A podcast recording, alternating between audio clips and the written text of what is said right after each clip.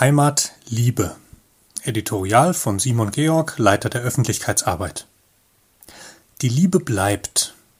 Liebe Freunde, dieser bekannte Vers aus dem Korintherbrief beschäftigt mich.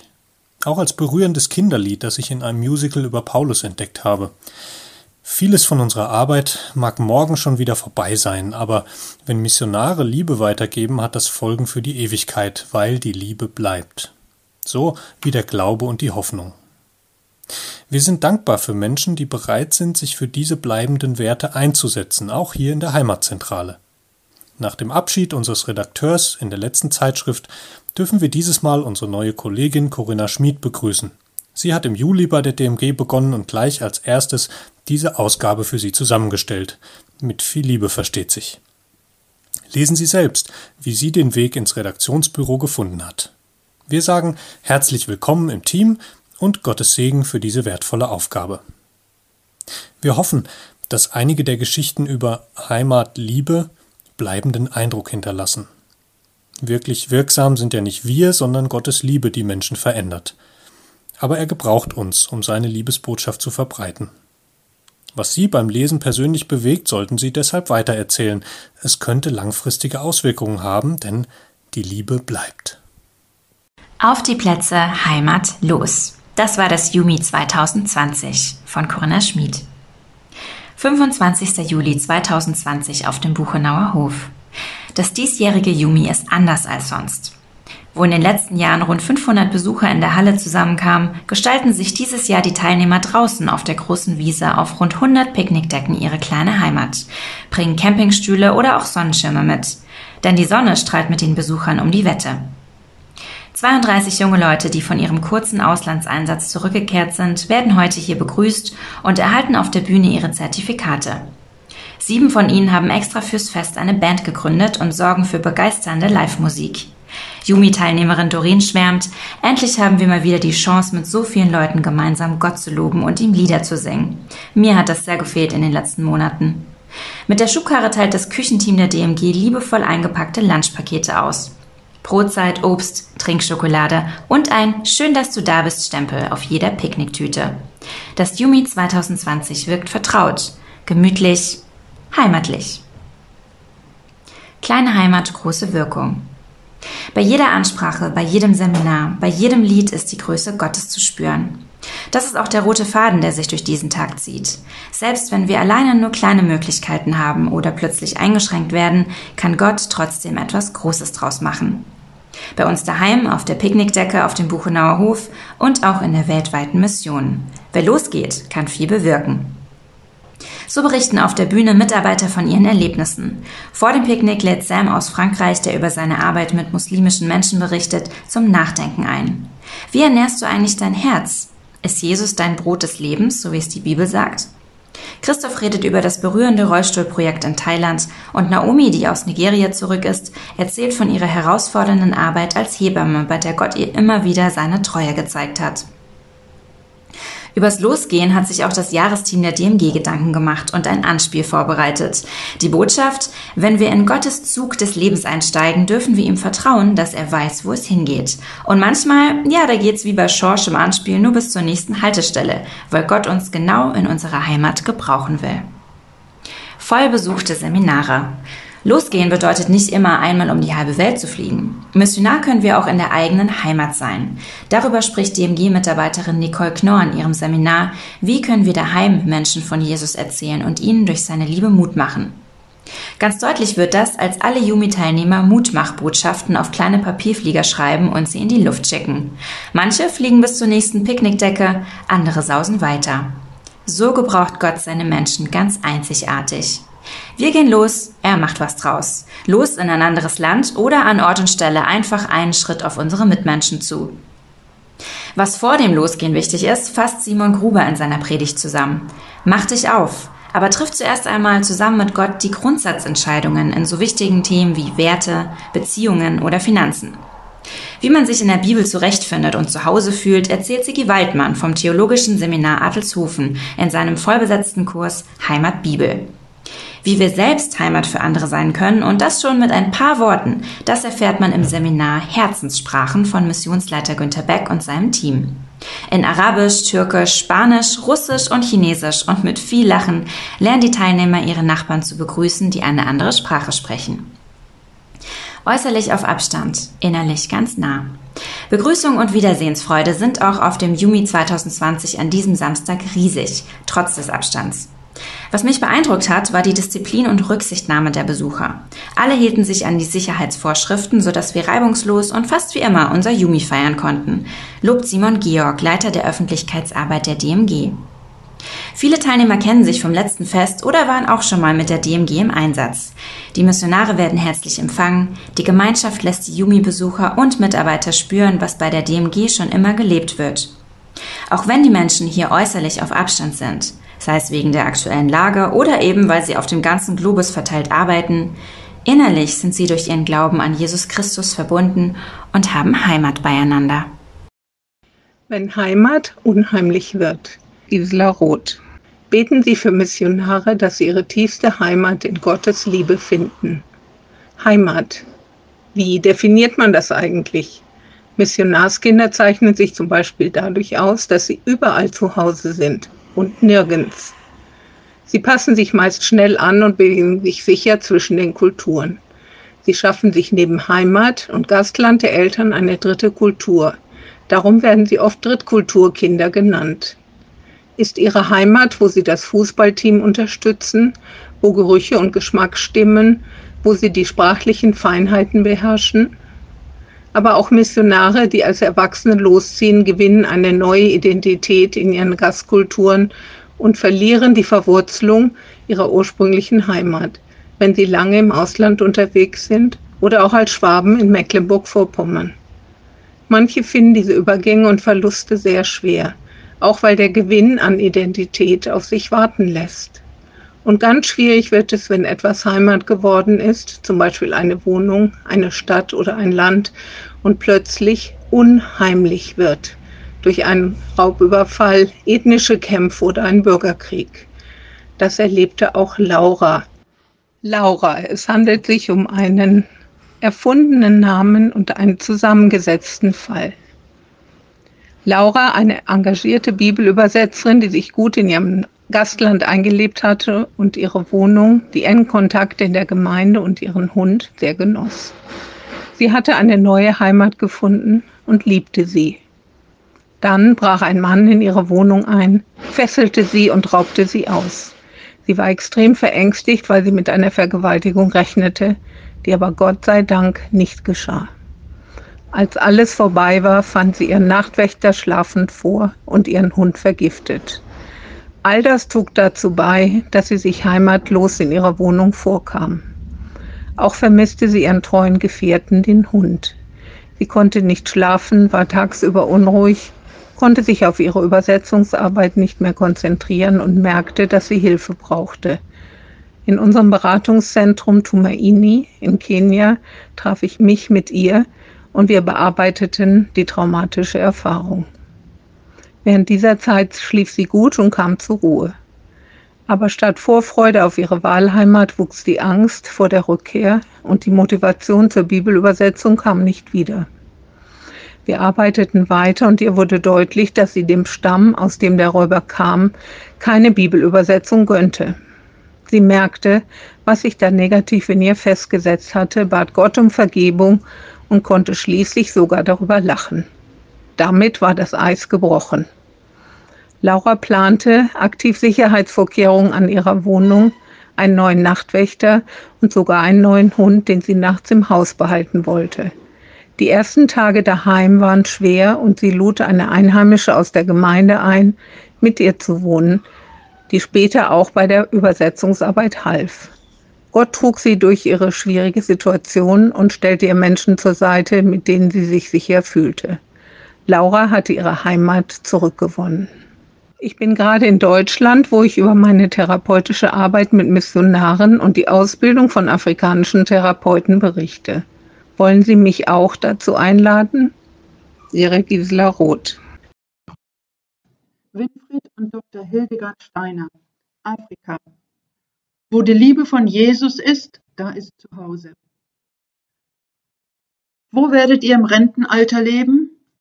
Ja, wo? Wo ist Zuhause? Wo ist Heimat?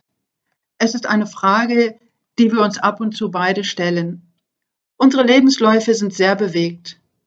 Mit 19 Jahren ließ Winfried seinen Heimatort in Deutschland los und wanderte nach Südafrika aus.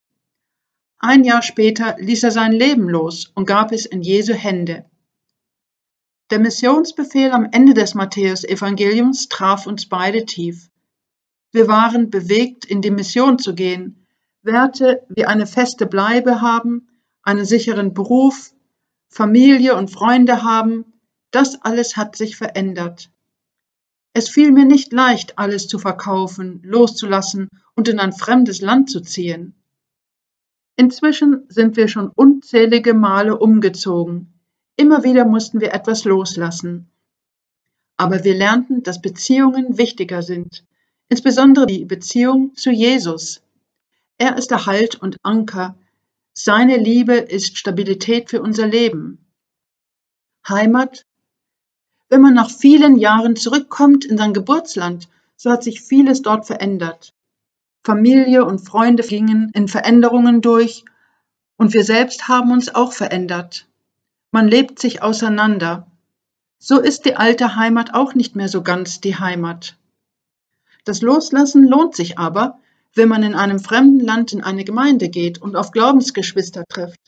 Da ist Gemeinschaft und so etwas wie Heimat. Es ist erfrischend und ermutigend, Teil der weltweiten Familie in Jesus zu sein. Und jetzt in der Corona-Krise, als die Landesgrenzen von Südafrika geschlossen wurden, war uns klar, dass wir hier bleiben. Dies ist der Ort, an den Gott uns gestellt hat. Hier sind wir noch sehr aktiv im Missionsdienst. Unsere Hauptaufgabe ist die Personalleitung. Ich, Hildegard, leite das Team, das sich um die Missionare kümmert von der ersten Anfrage und Bewerbungen bis hin zu Schulungen der angehenden Missionare, Vorbereitung auf den Einsatz, aber auch das Einleben im neuen Land und die Besprechungen nach dem Einsatz. Wir sind dankbar, dass vieles von dem weitergehen kann, vermehrt auf virtuellen Medien. Aber wir vermissen die persönlichen Begegnungen über eine Mahlzeit oder eine Tasse Kaffee. Sich treffen ist in Südafrika schon seit vier Monaten verboten ob es in Deutschland möglich ist, wenn wir im September und Oktober für den Heimatdienst zurückkommen? Wo wir unser Rentenalter verbringen werden, ist nicht klar. Eigentlich sind wir geografisch heimatlos. Aber wir haben gelernt und erfahren, wo Jesus uns hinberuft, dort wo seine Liebe ist, da sind wir zu Hause. Aus Chile. Agnes Janssen und Lydia Körner. Liebe vergleicht nicht von Palmen und Döner. Er hat zu. Wieso hat er denn jetzt zu? Wieso hat dieser Supermarkt nicht geöffnet? Wir stehen gefühlt am Ende der Welt in Ushuaia, Argentinien, vor einem Laden und können unseren Augen nicht trauen. In Chile haben die Supermärkte doch immer auf. Da ist es wieder, das ständige Vergleichen. Seit unserer Ankunft in Chile, wo wir unseren freiwilligen Dienst in einer Vorschule machen, haben wir alles mit Deutschland, unserer Heimat, verglichen. Jetzt, wo wir von Chile aus den Urlaub in Argentinien verbringen, ist Deutschland fast vergessen. Auch bei unserem Zwischenseminar in Peru vergleichen wir alles mit Santiago, der chilenischen Metropole, wo die Läden immer aufhaben. Der Verkehr in Chile ist viel geordneter und übersichtlicher. Das Klima ist angenehmer und sowieso ist alles besser. Die ausländischen Währungen rechnen wir ganz selbstverständlich in chilenische Pesos um und nicht in Euros. Ist Chile unsere neue Heimat geworden? Ja. Wir haben so viele Menschen, Dinge, Bräuche kennen und lieben gelernt. Die Kinder im Kindergarten, mit denen wir arbeiten durften, unsere Gastfamilien, Spontanität, Großzügigkeit, Großstadtleben, Berge, Palmen, Avocado. Und Heimat ist ja bekanntlich da, wo das Herz und vielleicht auch der Magen ist. Zurück in Deutschland lernen wir unsere alte Heimat ganz neu kennen und schätzen. Vollkornbrot, Traktoren, die grüne Landschaft, Regen, Döner, diese Direktheit und natürlich Freunde und Familie. Aber vielleicht müssen wir uns auch gar nicht für eine Liebe entscheiden. Genau das war doch das Schöne und Bereichernde an unserem Freiwilligendienst. Wir haben unseren Horizont um eine Heimat erweitert. Übrigens, es war Sonntag. Deshalb hatte der argentinische Supermarkt zu. Kerstin Abbas, Peru. Gottes Liebe auf den Straßen Perus. Am 15. März wird in Peru abends das Fernsehprogramm unterbrochen und der Präsident richtet eine Ansprache an die Nation. Er verkündet 15 Tage Ausgangssperre. Die Telefone laufen heiß, alle sind fassungslos und es besteht keine Möglichkeit, irgendwelche Vorkehrungen zu treffen, zum Beispiel Computer und Unterlagen aus den Büros zu holen. Die Straßen werden von Polizei und Militär kontrolliert und wir dürfen nur zum Arzt, zur Apotheke oder zum Einkauf in der näheren Umgebung außer Haus. Von einem Moment auf den anderen ist das öffentliche Leben stillgelegt. Nun können wir auch nicht, wie üblich, die Kinder, Jugendlichen und jungen Erwachsenen auf der Straße besuchen. Gott bahnt den Weg. Wir bemühen uns als soziales Projekt, einen Passierschein zu bekommen, der aber mehrfach abgelehnt wird. Alles, was wir tun können, ist für die Menschen auf der Straße zu beten und sie Gott anzubefehlen. Eigentlich darf ja niemand auf der Straße sein, aber einige haben doch gar kein Zuhause. Wo sollen sie nun hin? Immer wieder versuchen wir einen Passierschein zu bekommen, und im April ist es endlich soweit. Die Straßen der 10 Millionen Stadt Lima sind menschenleer. Im Bus sitzen wir mit gerade mal vier Passagieren. Es fühlt sich eigenartig an, und mein peruanischer Kollege José und ich sind froh, als wir im Büro ankommen. Wir packen unsere Rucksäcke voll mit Lebensmitteln, Brot und Saft, beten um Gottes Leitung und machen uns zu Fuß auf den Weg. Jedes Mal, wenn wir an dem Kontrollpunkt der Soldaten vorbei müssen, wird uns mulmig. Wir grüßen sie dennoch freundlich und sie grüßen zurück. Nicht einmal werden wir angehalten. Gott bahnt uns den Weg zu unseren Straßenkids. Straßenkids sind Überlebenskünstler. In einer Seitenstraße treffen wir auf eine Gruppe von jungen Leuten. Die Wiedersehensfreude ist riesig. Straßenkids sind Überlebenskünstler. Sie haben sich organisiert. Sie teilen Kartons und schmutzige, kaputte Matratzen zum Schlafen und kochen in einem alten Kochtopf eine Suppe. Im Wasser schwimmen ein paar Nudeln und ein bisschen Kürbis. Plastikflaschen aus dem Müll haben sie abgeschnitten und schlürfen die Suppe daraus. Diese Not berührt uns tief. Kann man in einer solchen Situation von Gottes Liebe sprechen? Werden Sie sich das anhören? Wir haben bei jedem Besuch auf der Straße ein Bibelwort dabei. Wir drucken es aus und wer es möchte, bekommt es.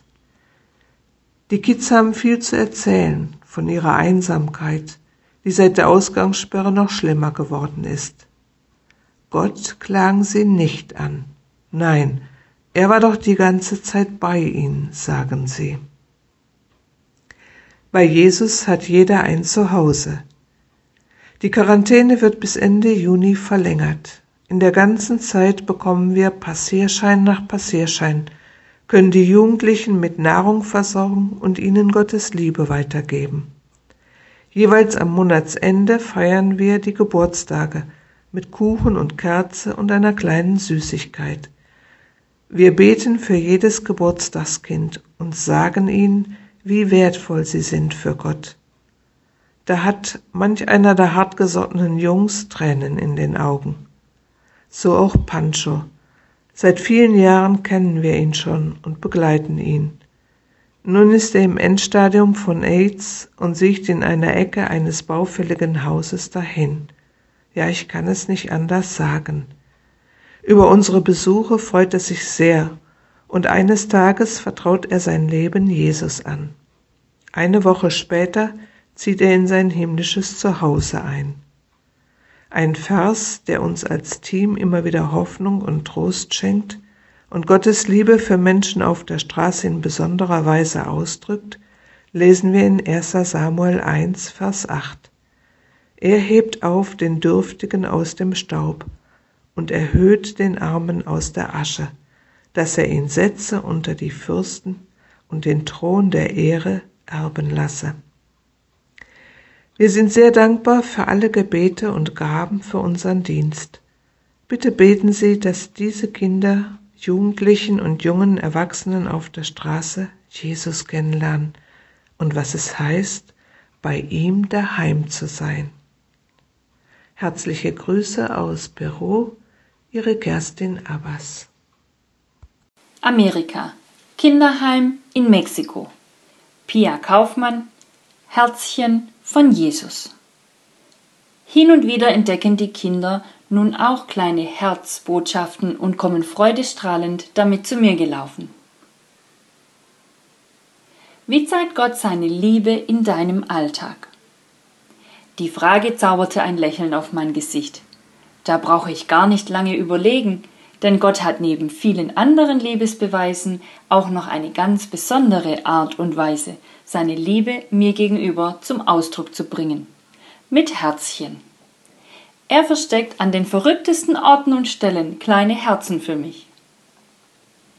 Morgens überrascht mich ein Stückchen vom Frühstücksrührei, das aussieht wie ein Herz.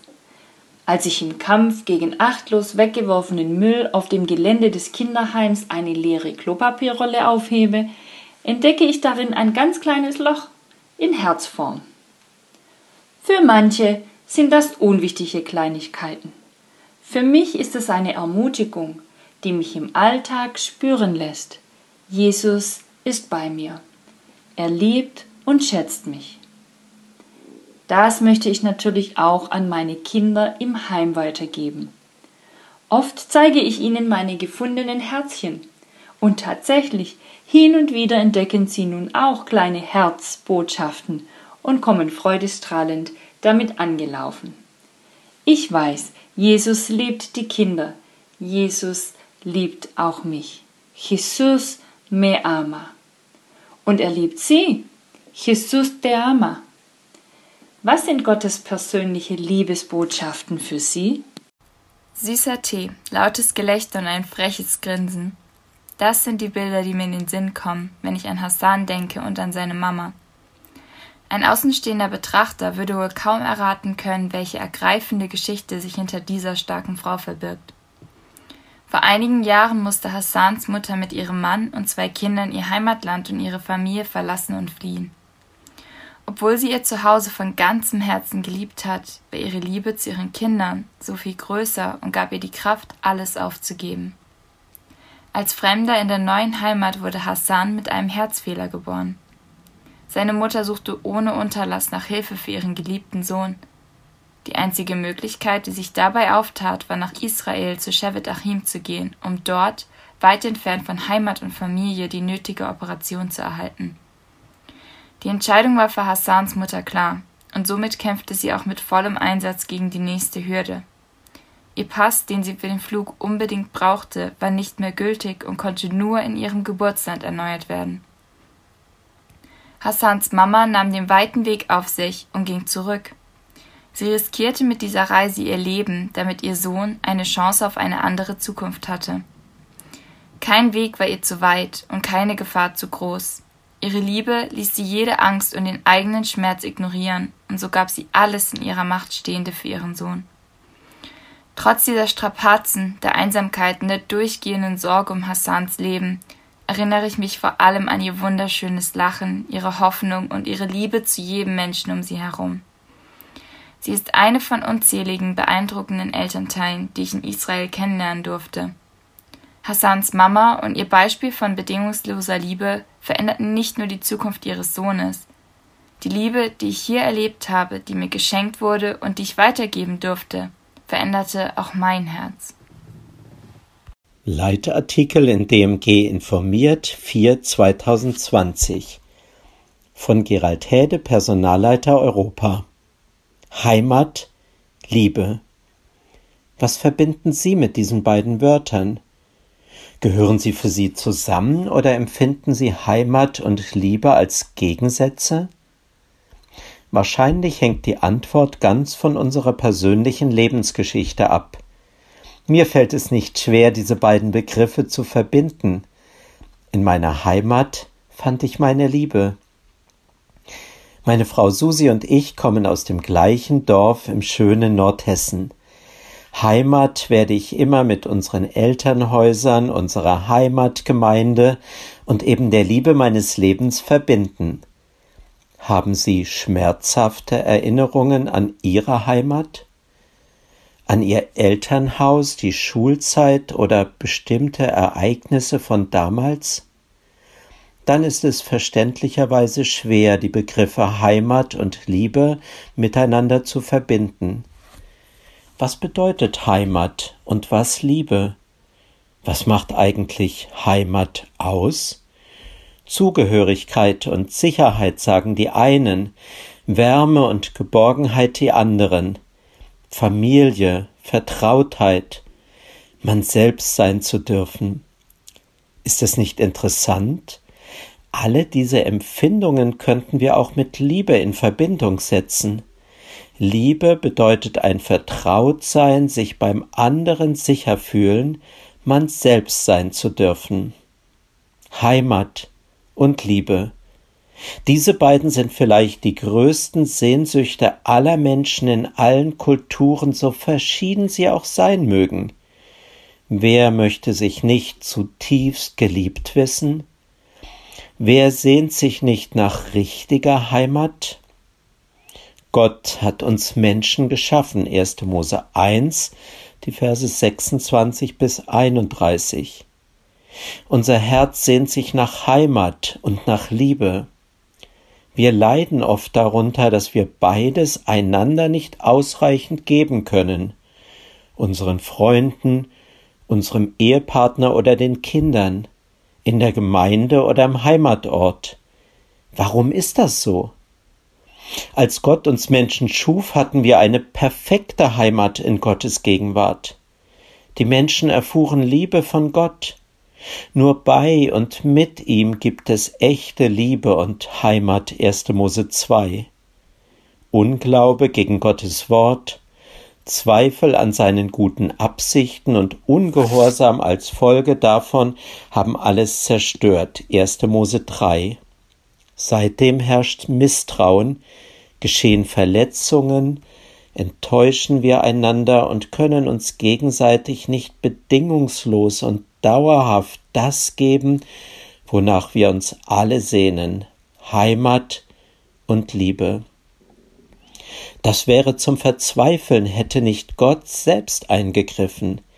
Er sandte Jesus, durch seinen Tod am Kreuz hat er die Voraussetzung geschaffen, dass alle Menschen aller Kulturen und Generationen Liebe und Heimat erfahren können.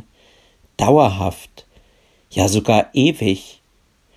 Doch das geschieht nicht automatisch, nicht unfreiwillig. Um wahre Liebe zu erfahren, muss ich für mich persönlich anerkennen, dass es nötig war, dass Jesus starb wegen meiner Schuld, die mich von Gott trennt, aufgrund meiner Lieblosigkeit. Wer Jesus seine Schuld im Gebet bekennt und ihn um Vergebung bittet, dem vergibt er alle Sünden. 1. Johannes 1, Vers 9. Der erfährt zutiefst, was Liebe heißt, der bekommt Heimat. Wer Jesus bittet, in sein Leben einzutreten und es zu bestimmen, dem wird Jesus zur Heimat. Er ist ein Kind Gottes geworden, Johannes 1, Vers 12, und bekommt damit das Bürgerrecht im Himmel geschenkt, Philippa 3, Vers 20. Nichts kann ihn mehr von Gottes Liebe trennen, niemand kann ihm seine Heimat bei Gott rauben, nicht einmal der Tod, Römer 8, die Verse 38 folgende. Das ist die Liebe, nach der sich jeder Mensch so sehr sehnt, die Heimat, die wir alle brauchen. Missionare verlassen ihre Heimat und die, die sie lieb haben, um Menschen in anderen Kulturen von dem zu erzählen, der allein echte Liebe und Heimat anbieten kann. Sie gehen gerade zu denen, die noch nie von Jesus gehört haben. in die Metropolen dieser Welt oder in die Völker, in deren Sprachen es immer noch keine Übersetzung der Bibel gibt. Das kann Heimat-Liebeskummer auslösen, so wie es Nicolas Jacopin in Frankreich auf Seite 28 beschreibt. Meine Frau Susi und ich können Nicolas erzählen persönlich nachempfinden. Als junges Ehepaar sind wir in den ersten zehn Ehejahren zehnmal umgezogen. Direkt nach der Hochzeit zum Gemeindepraktikum in die Schweiz, dann zur Vorbereitungszeit auf den Buchenauer Hof, anschließend zu Sprachstudium und Missionsdienst nach Frankreich, wo wir den Rest unseres Lebens als DMG-Missionare in Gemeindegründung und Bau mitarbeiten wollten. Abschied nehmen ist wie Sterben. Jeder lässt ein Stück seines Lebens in der Hand des anderen zurück, so heißt es in einem Lied von Manfred Siebald. Menschen loszulassen, fiel uns immer schwer. Aber gleichzeitig erlebten auch wir den großen Reichtum, überall wunderbare Menschen geschenkt zu bekommen, die uns auf unserem Lebensweg in Liebe und mit Gebeten bis heute begleiten. Gott sei Dank dafür. Als meine Frau Susi und ich nach nur wenigen Jahren Missionsdienst in Frankreich nach dem Heimgang unseres damaligen Direktors Bruno Herm im Herbst 1991 von der DMG-Leitung gebeten wurden, das Team in der Heimatzentrale zu unterstützen, fiel uns das nicht leicht. Aber wir beteten, dass Jesus dann eben andere nach Frankreich beruft, so wie er es bald unter anderem mit Nicola und Bernard tat. Danke, dass Sie persönlich und als Gemeinde anderen Heimat geben, aber auch Menschen aus ihrer Mitte, aus der Heimat losschicken, damit andere Jesus finden. Sie in der Heimat lassen los und dienen als Rückhalt und Motivation. Haben Sie als Gemeinde schon junge Menschen zu einem Missionseinsatz ermutigt, gesandt sowie im Gebet und mit Gaben begleitet? Jeden Sommer dürfen wir als DMG 20 bis 40 junge Menschen für drei Wochen auf ihr Jahr im Ausland vorbereiten, die dann von ihren Gemeinden ausgesandt werden. Haben Sie schon Berufungen ausgesprochen, um bewährte Mitarbeiter Ihrer Gemeinde zu einem Langzeitdienst zu Menschen zu senden, die noch nie von dem gehört haben, der durch seine Liebe diese unvergleichliche Heimat gibt? Danke allen Gemeinden, denen es ein Anliegen ist, dass junge Menschen Jesus finden, im Glauben wachsen, in der Gemeinde mitarbeiten und manche auch in die Missionsarbeit ausgesandt und begleitet werden. Aber auch in unserer Heimat können wir Menschen ein neues Zuhause geben. Menschen, die unsere Sprache nicht sprechen, für die vieles hier fremd ist, die sich nach einem freundlichen Wort sehnen, nach einer Einladung zum Essen. Dafür braucht es nur offene Augen und den Entschluss, den Menschen, die aus anderen Ländern zu uns gekommen sind, Liebe und Heimat zu geben. Warum nicht heute damit beginnen?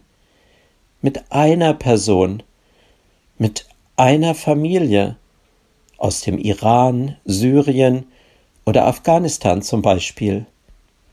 Das DMG-Buch Die leise Erweckung erzählt mit vielen Beispielen unserer Mitarbeiter in Deutschland davon. Außerdem sind gerade junge Menschen in unserer Heimat innerlich oft heimatlos. Gott will sie und mich gebrauchen, um Kindern und Jugendlichen in unserem Ort, in unserer Gemeinde Stabilität und ein Stück Zuhause zu geben, indem wir ein offenes Ohr für ihre Fragen und Sorgen haben, indem wir ihnen Jesus lieb machen und wenn sie ihn kennengelernt haben, helfen, mit ihm zu leben, bei ihm Heimat und Liebe zu finden, damit sie beides nicht mehr dort suchen müssen, wo sie letztlich doch leer bleiben. Heimat, Liebe. Wer beides bei Jesus empfangen hat, möchte es weitergeben, hier in der Heimat und bis an das Ende der Erde. Heimat und Liebe. Beides gehört zusammen, beides gibt es nur bei und durch Jesus. Diese Gewissheit kann ein kleiner Vorgeschmack auf den Himmel sein, in allem Druck, den wir im Alltag, in Familie, Beziehungen und der Arbeitswelt haben. Jesus sagt, in der Welt werdet ihr bedrängt, aber seid getrost, ich habe die Welt überwunden. Johannes 16, Vers 33. Er bietet allen Menschen an, kommt alle zu mir, die ihr belastet und müde seid. Ich werde euch neue Kraft geben. Matthäus 11, Vers 28. Mit Jesus in unserem Leben erfahren wir inmitten aller Schwierigkeiten unseres Alltags schon etwas von der Liebe und der Heimat, nach der wir uns sehnen. Der Himmel, die ewige und dann völlig ungetrübte Gemeinschaft mit Jesus und allen, die ihm hier ihr Leben geschenkt haben, ist dann unser wirkliches Zuhause. Danach sehnt sich zutiefst jeder Mensch, auch wenn er es nicht weiß. Wir empfangen Heimat und Liebe bei Jesus und denen, die ihn lieben. Gemeinsam leben wir es, geben beides weiter. Hier vor Ort in der Heimat, in der Nachbarschaft, in unserem Land und über unsere Grenzen hinaus. Sie können so ein Mensch sein, der durch Jesus Christus anderen Menschen ein Stück Liebe, Heimat und Geborgenheit geben kann. In ihrer Ehe, Familie oder im Freundeskreis, in der Gemeinde und am Arbeitsplatz. Und durch die Sendung von Mitarbeitern bis ans Ende der Welt. Oder indem sie sich selbst auf den Weg machen. Vielen Dank Ihnen allen, die beten, geben, senden, damit Menschen hier und weltweit Heimat finden bei Jesus, der Liebe in Person. Eckart und Nadine Breitenmoser, Europa, Deutschland. Weltweit kein Zuhause auf dem Schiff und in der Heimat ein Fremdling. Auch wenn die meisten Menschen noch nie einem Seemann begegnet sind, sind sie ein Teil unseres Lebens. Die Tränen seines elfjährigen Sohnes sind mittlerweile auf der Schulterpartie von Albertos Jacke getrocknet. Der Schmerz wird sich erst nach mehreren Wochen legen. Es ist das siebte Mal, dass Alberto es miterleben muss. Der Abschied am Flughafen wiederholt und wiederholt sich. Das schmerzliche Vermissen dabei hält jedes Mal länger an. Alberto ist seit vielen Jahren Seemann. Sein Arbeitsvertrag beläuft sich meistens auf neun Monate. Neun lange Monate, ohne Familie und ohne freie Tage, teils mit großen Gefahren am Arbeitsplatz. Wozu tun sich das Alberto und mit ihm etwa 1,2 Millionen Seeleute weltweit immer wieder an. Warum verzichtet er freiwillig darauf, seine Kinder heranwachsen zu sehen oder mit seiner Frau, außer über Videotelefonat, den Hochzeitstag zu feiern? In der Regel ist er bei keiner Schulaufführung oder beim Schulabschluss seiner Kinder dabei und versäumt fast jedes Weihnachts- und Geburtstagsfest. Ganz einfach. Als Seemann verdient Alberto das Vielfache von dem, was er in seinem Heimatland, den Philippinen, verdienen könnte. Um ihren Familien ein besseres Zuhause geben zu können, nehmen Seeleute dieses große Opfer in Kauf. Für eine sichere Zukunft, indem sie ihre Kinder auf eine gute Schule und Universität schicken können und in den meisten Fällen den erweiterten Familienkreis wie Eltern, Großeltern, Tanten, Cousinen mit versorgen zu können. Was wir oft nicht vor Augen haben, ist, dass etwa 80 bis 90 Prozent unseres täglichen Bedarfs aus dem Ausland kommen und durch Handelsschiffe in unser Land gebracht werden. Bananen und Kiwis, unser geliebter Frühstückskaffee, sämtliche Elektroartikel wie unsere scheinbar unverzichtbaren Smartphones, Kleidung, um nur einige zu nennen, kommen übers Wasser in unser Land, unsere Stadt, unseren Haushalt. Auch wenn wir noch nie einem Seemann begegnet sind, sind sie ein Teil unseres Lebens. Als Seemannsmissionar habe ich das große Privileg, diesen oft vergessenen Menschen zu begegnen. Wenn sie mit ihren Schiffen für mehrere Stunden in Bremerhaven anlegen, die hier end- und beladen werden. Meine Berufung ist, den Seeleutnant Freund zu sein und ihnen Gottes frohe Botschaft, das Evangelium, weiterzugeben. Denn wie können Seeleute von Gottes Liebe erfahren, wenn sie ihnen niemand bringt? Wie können einsame, gläubige Seeleute im Glauben wachsen, wenn sie oftmals über einen langen Zeitraum ohne den Austausch mit anderen Gläubigen unterwegs sind? Alberto kenne ich schon seit vielen Jahren und weiß aus erster Hand, wie sehr er jedes Mal unter der Einsamkeit und Distanz leidet. Vor einigen Jahren vertraute er mir an, dass er bei ein paar Reedereien mehr Geld verdienen könnte, die Schiffsroute ihn aber nicht mehr regelmäßig nach Bremerhaven bringen würde, wo er durch meine Frau Nadine und mich ein Stück Heimat gefunden hat. Trotz der großen Distanz ist es möglich, diesen Menschen für eine bestimmte Zeit eine Art Zuhause zu geben, indem wir ihnen Gottes Liebe durch sein Wort weitersagen und sie ihnen aber auch vorleben. Wir sind für sie da, haben Interesse an ihrem Leben und zeigen ihnen Gottes Ewigkeitsperspektive auf, dass sie eines Tages vor unserem allmächtigen Schöpfer stehen werden. Bitte beten Sie, dass diese Wahrheit tief ins Herz der Seeleute fällt. Gottes Liebe ist tiefer als das Meer. Gerhard und Bettina Denige Migrantenarbeit in Deutschland. Meine erste Begegnung mit Ahmed liegt nun schon mehr als ein Jahr zurück. Ich sah ihn, als ich mal im Deutschunterricht unserer Gemeinde vorbeischaute. Oh, du bist gestern getauft worden. Herzlichen Segenswunsch, sagte ich voll Begeisterung. Ahmed wurde nicht bei uns, sondern in einer Chemnitzer Gemeinde getauft. Da war er vorher im Asylheim untergebracht. Nun hatte er eine eigene Wohnung in unserer Stadt gefunden und er sagte, es gefällt mir besser hier. Vermutlich, weil er sich hier besser betreut fühlte. In einer Großstadt wird man als Einzelperson in der Masse der Flüchtlinge nicht so wahrgenommen. Bei meinem ersten Besuch in seiner Wohnung empfing mich Ahmed herzlich. Mir fiel auf, wie ordentlich und geschmackvoll geschmackvoll alles eingerichtet war. Ahmed erzählte mir, dass seine Frau bald kommen würde. Für sie wollte er alles fein machen, damit sie auch einen herzlichen Empfang in der neuen Heimat erlebte. Die ersten zwei Monate waren für die beiden wirklich schwer. Ich hatte vorher schon geholfen, Ahmeds Deutsch etwas zu verbessern. Dann gab meine Frau Bettina seiner Frau Unterricht, bis sie wegen Krankheit leider aufgeben musste. In dieser Zeit bekamen wir eine Nachricht aufs Handy, über die wir uns sehr amüsierten. Er schrieb, ich möchte meiner Frau, meine Frau morgen in der Schule anmelden, damit meine Frau ihre Frau nicht sehen kann. Eigentlich wollte er sagen, weil ich meine Frau morgen in der Schule anmelde, kann meine Frau ihre Frau nicht sehen. Manchmal kann auch der beste Übersetzungscomputer nicht helfen. Unsere Flüchtlinge sind eigentlich weder hier noch da zu Hause. Ihr Land bietet ihnen keine Heimat mehr, weil sie dort oft großen Gefahren ausgesetzt sind. In Deutschland müssen sie sich erst einmal auf so vieles Neues einstellen, allem voran die neue Sprache. Oft sind die Verwandten noch im Herkunftsland, um die sie sich sorgen und die sie gerne hierher bringen würden. Sie leben zwischen zwei Welten.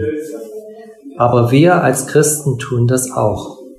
Wir leben zwischen Welt und Himmel. Unser Leben ist zum Beispiel so von Krankheit bedroht, dass wir denken, wir müssen sterben. Aber es gibt auch in Deutschland wirklich schlimmere Krankheiten als Corona. Unseren Flüchtlingen versuchen wir deshalb genau das zu vermitteln. Keine Angst, denn die Heimat ist bei Jesus in der Ewigkeit. Da werden wir freudig erwartet und herzlich empfangen. Liebe von Rita Garzeit. Jesus liebt dich. Gott hat mir eine große Liebe für die Frauen geschenkt. Ich möchte ihnen eine gute Freundin sein. Mir ist aufgefallen, wie sehr die Iraner, die in Deutschland leben, ihre Heimat lieben. Sie wollten eigentlich dort bleiben, doch verschiedene Umstände haben dazu geführt, dass sie in unser Land gekommen sind. Ich habe Deutschland verlassen, als ich etwa 22 Jahre alt war. Als ich das erste Mal in meine Heimatstadt zurückkam, sah ich sie mit anderen Augen. Was für eine schöne Stadt. Ich habe in verschiedenen Ländern gelebt und war gern im Ausland, liebe es, andere Sprachen zu lernen und fremde Kulturen kennenzulernen. Während meiner Zeit in England hat Gott mir die Muslime von Nordafrika aufs Herz gelegt. Ich hatte danach viele Gelegenheiten, ihnen in Nordafrika und Frankreich von Jesus zu erzählen, sie im Glauben zu ermutigen, ihnen zu dienen. Als ich vor drei Jahren nach Deutschland zurückkam, lernte ich viele Iraner in meiner Gemeinde Mosaikkirche Frankfurt Nord kennen. Gott hat mir eine große Liebe für die Frauen geschenkt. Ich verstehe, wie sie sich als Fremde hier fühlen, weil ich es selbst in anderen Ländern erlebt habe. Ich möchte Ihnen so gern helfen, sich einzuleben, Jesus und Gottes Wort besser kennenzulernen und natürlich sich wohlzufühlen. Ich möchte Ihnen eine gute Freundin sein, die Ihnen zuhört, sie ermutigt. In den letzten Monaten hatten wir nur Online-Gottesdienste. Da war es schwierig, mich mit Ihnen zu treffen. So habe ich viele WhatsApps geschrieben, sie angerufen und seit den Lockerungen treffe ich mich mit Einzelnen zu Spaziergängen oder zum Kaffeetrinken. Da kann man wunderbar miteinander reden und sich zum Beten auf eine Bank setzen. Ich möchte Ihnen Gottes Liebe zeigen, auch praktisch helfen, zum Beispiel mit Briefen oder Formularen, Ihnen eine kleine Auszeit geben. Dabei wird Gottes Liebe greifbar und ich selbst habe große Freude dabei. Inzwischen haben unsere Gottesdienste im Gebäude wieder begonnen. Wir bieten Übersetzungen in Englisch, Spanisch und Farsi an. Ich leite das Übersetzungsteam, suche für jeden Sonntag Übersetzer und mache es auch selbst.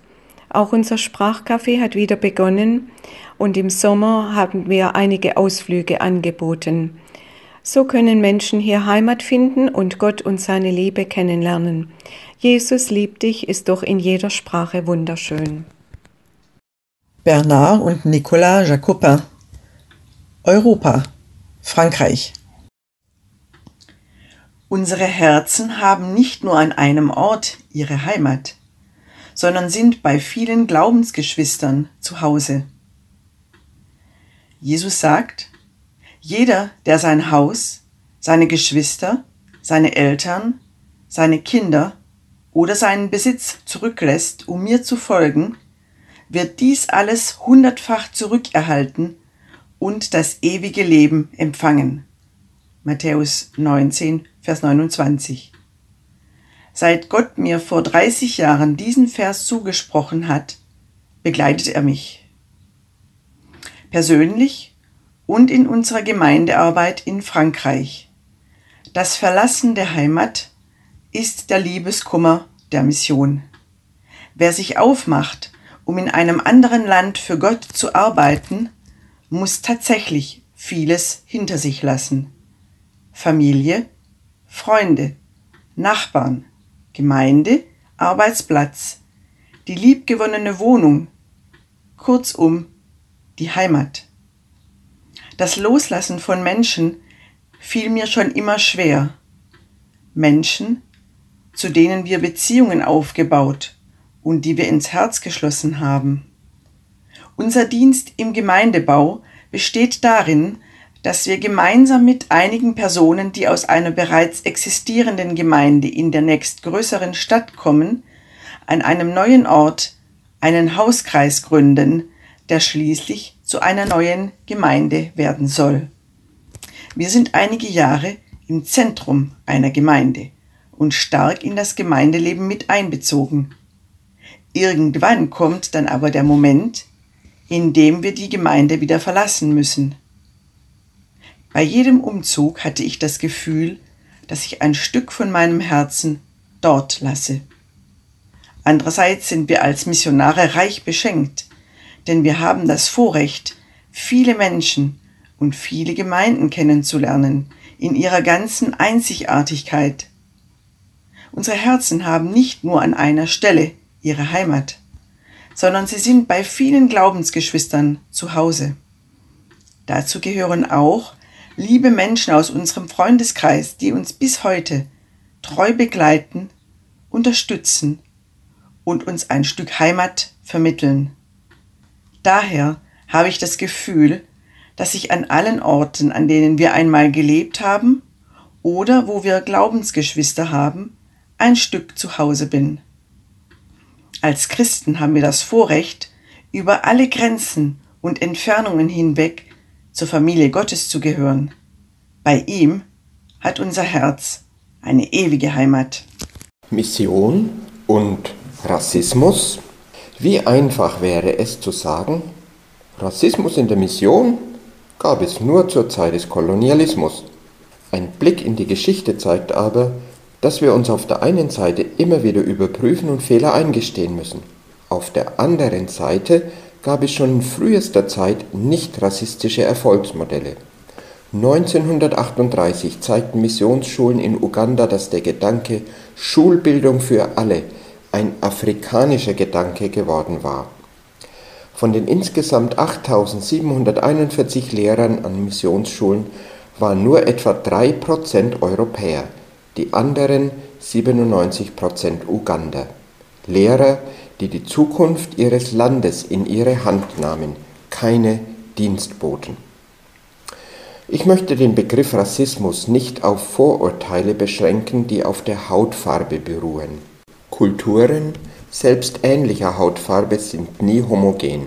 Überall gibt es bestimmte Schichten, die auf andere herabsehen oder auch zu ihnen aufsehen, weil sie eben zu dieser anderen Schicht gehören. Wir mögen es in der Hand haben, wie wir andere behandeln. Viel schwieriger ist es, mit Rassismus umzugehen, wenn er uns Vorteile bringt, wenn Menschen uns zum Beispiel einen Ausländerbonus einräumen, nur weil wir Europäer sind. Oder auch, wenn wir im eigenen Land bei Arbeits- oder Wohnungssuche bevorzugt werden, weil wir einen deutschen Nachnamen haben. Häufig wird dieser Aspekt übersehen, wenn wir von Rassismus sprechen. Manche Kulturen betrachten ihre eigene Kultur und ihr eigenes Volk als minderwertig. Daran sind nicht immer die Kolonialmächte schuld. Es kann auch auf Erfahrungen mit anderen Kulturen zurückzuführen sein, weil man zum Beispiel Kriege immer verloren hat. Es kann aber auch sein, dass diese Kultur von Haus aus eine andere Art des Umgangs mit Konflikten hat. Wir Filipinos geben immer nach, sagte ein Filipino. Ist das nun eine Schwäche dieser Kultur oder eine Stärke? Diese Charakteristik auszunutzen wäre ein offensichtlicher Fehler. Ein ebenso großer, aber weniger offensichtlicher Fehler wäre es, dieser Kultur beibringen zu wollen, dass man auf seinen Rechten bestehen muss. Nun kann Rassismus sehr positiv beginnen als gesundes Selbstbewusstsein und Stolz auf die eigene Kultur und Identität. Wir kennen Völker, die sich eher schämen für ihre eigene Volkszugehörigkeit, die dann dadurch aber auch nicht weniger rassistisch sind als die Stolzen. Das Problem besteht ja darin, dass man eine ganze Gruppe über nur einzelne Merkmale charakterisiert und dadurch als minder oder höherwertig betrachtet. Auch diesen Vorgang müssen wir zunächst als natürlich anerkennen, denn biologisch sind wir zum Typisieren vorprogrammiert. Stereotype vereinfachen das Leben. Ohne nachzudenken wissen wir, dass wir uns vor gelb-schwarz gestreiften Insekten in Acht nehmen müssen. Damit tun wir zwar der harmlosen Schwebfliege Unrecht, aber das verallgemeinernde Gefahrensignal erlaubt uns im Zweifelsfall schneller zu reagieren, als wenn wir jedes Insekt einzeln analysieren würden. Wenn wir von Kulturen sprechen, versuchen wir auch, gemeinsame Charakterzüge zu identifizieren, wohl wissend, dass es immer Einzelne gibt, die dem nicht entsprechen. Wenn ich mit einem Deutschen spreche und er Blickkontakt mit mir vermeidet, werde ich das anders interpretieren als bei einem Araber. Diese einfache Typisierung, aha, ein Araber, er weicht meinem Blick nicht aus, weil er etwas zu verbergen hat, sondern weil er höflich ist, hilft im täglichen Miteinander. Die unterschiedliche Bedeutung nonverbaler Signale lernen wir so, wie man eben eine Fremdsprache auch lernt. Wahrscheinlich ist Lernen die größte Kraft gegen den Rassismus. Wer lernen kann, unterteilt Kulturen und Rassen nicht mehr in Überlegen oder Unterlegen, sondern findet in jeder anderen Kultur etwas, das seine eigene Kultur bereichern kann. Der Lernende aber ist automatisch in einer niedrigeren Position als der Lehrende. Diese Niedrigkeit darf nicht mit Schwäche verwechselt werden. Im Gegenteil, es gehört sehr viel Stärke dazu, sich von anderen Menschen abhängig zu machen und von ihnen zu lernen. Mission braucht keine Besserwisser. Für Menschen in der Nachfolge Jesu passt es nicht, als Besserwisser in eine andere Kultur zu gehen. Als Zwölfjährigen sehen wir Jesus im Tempel, wie er klugen Leuten Fragen stellt. Er lernte. Obwohl er der Sohn war, sagt der Hebräerbrief Kapitel 5 Vers 8, lernte Jesus Gehorsam. Dieses obwohl muss nicht als Gegensatz übersetzt werden.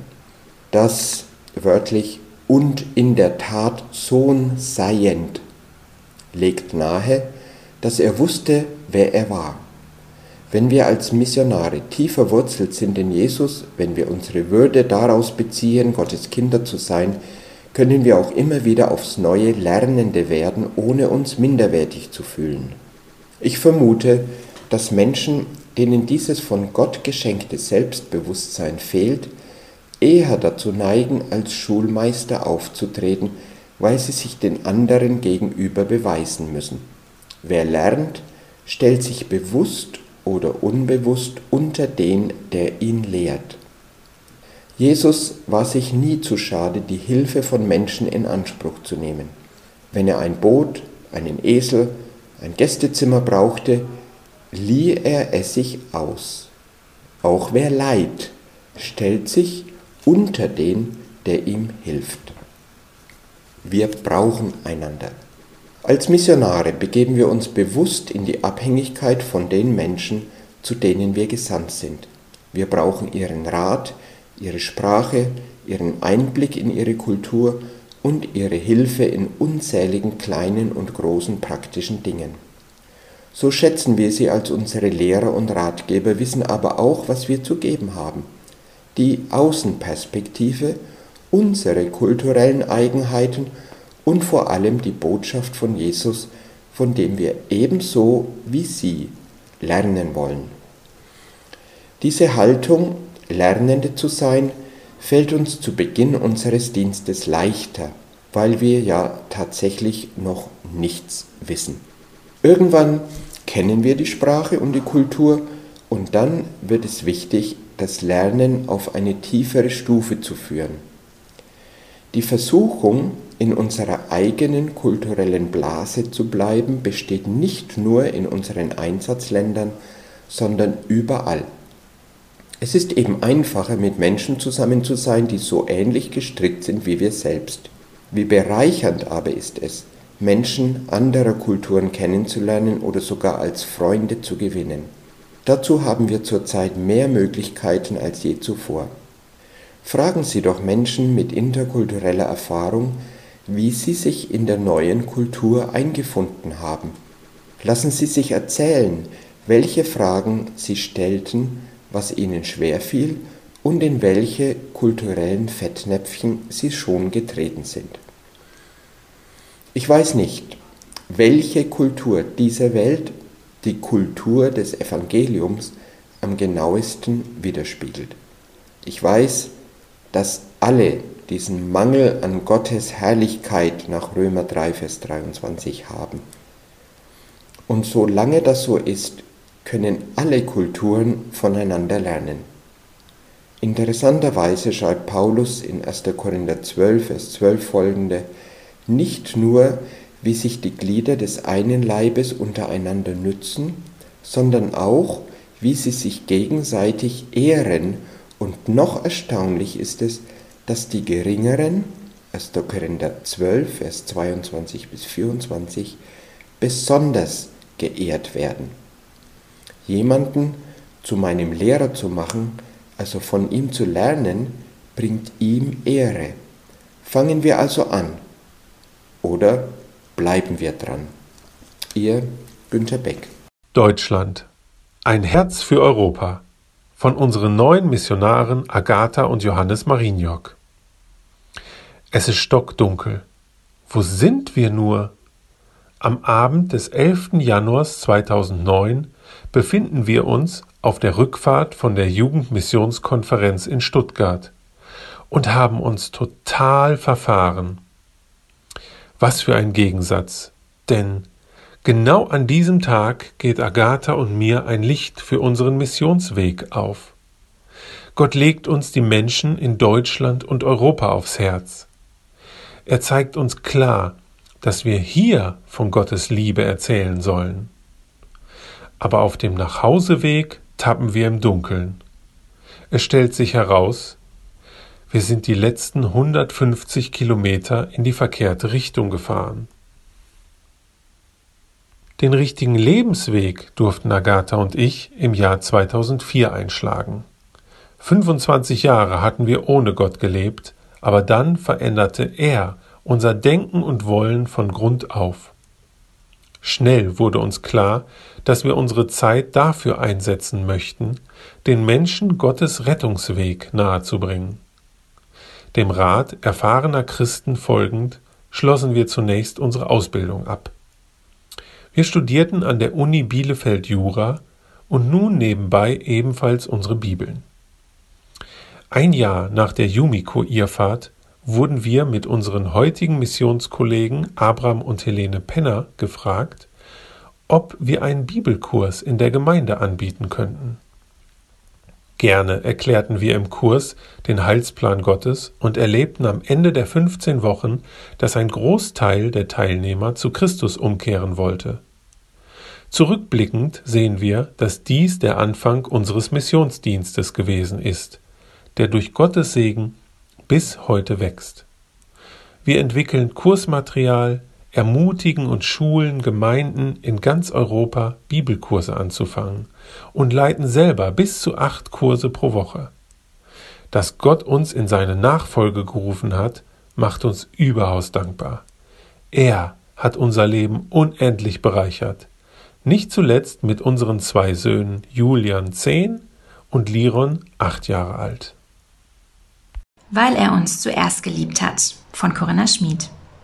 Das Ziel der Unterweisung ist Liebe aus reinem Herzen, gutem Gewissen und ungeheucheltem Glauben. 1. Timotheus 1, Vers 5. Sensibelchen. Auf dem Jahrmarkt durfte ich mir ein Plüschpony aussuchen. Eins von zweien, die noch übrig waren. Den ganzen Weg nach Hause war ich abwechselnd fröhlich über das eine, das mit durfte, und tief traurig über das andere, das nun alleine zurückblieb.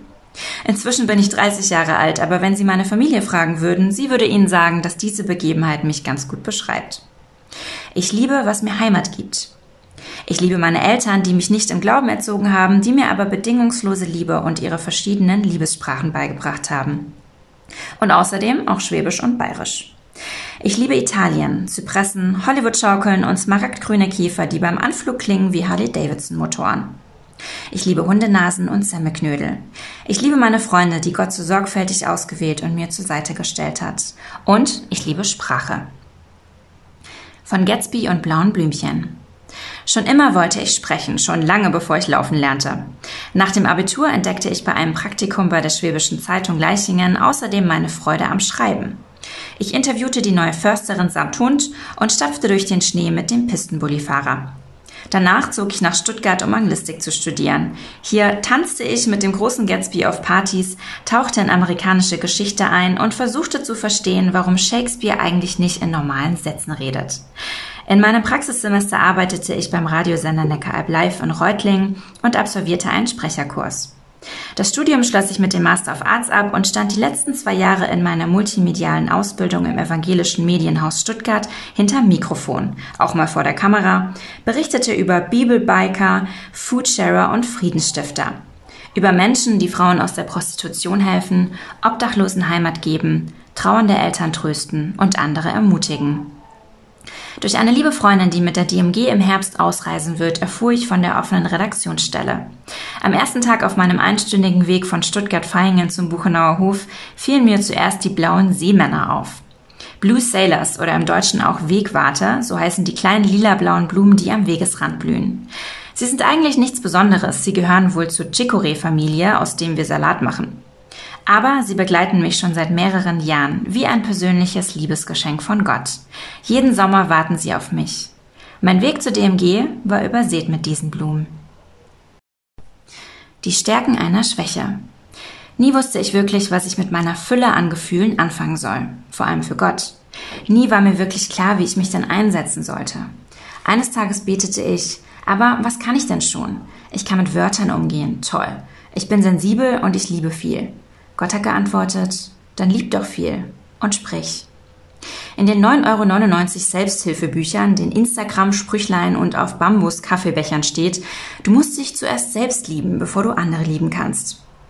Je länger ich mit Gott unterwegs bin, wird mir klar, dass wir uns sehr wohl lieben, sonst würden wir uns nicht ständig um uns selber drehen.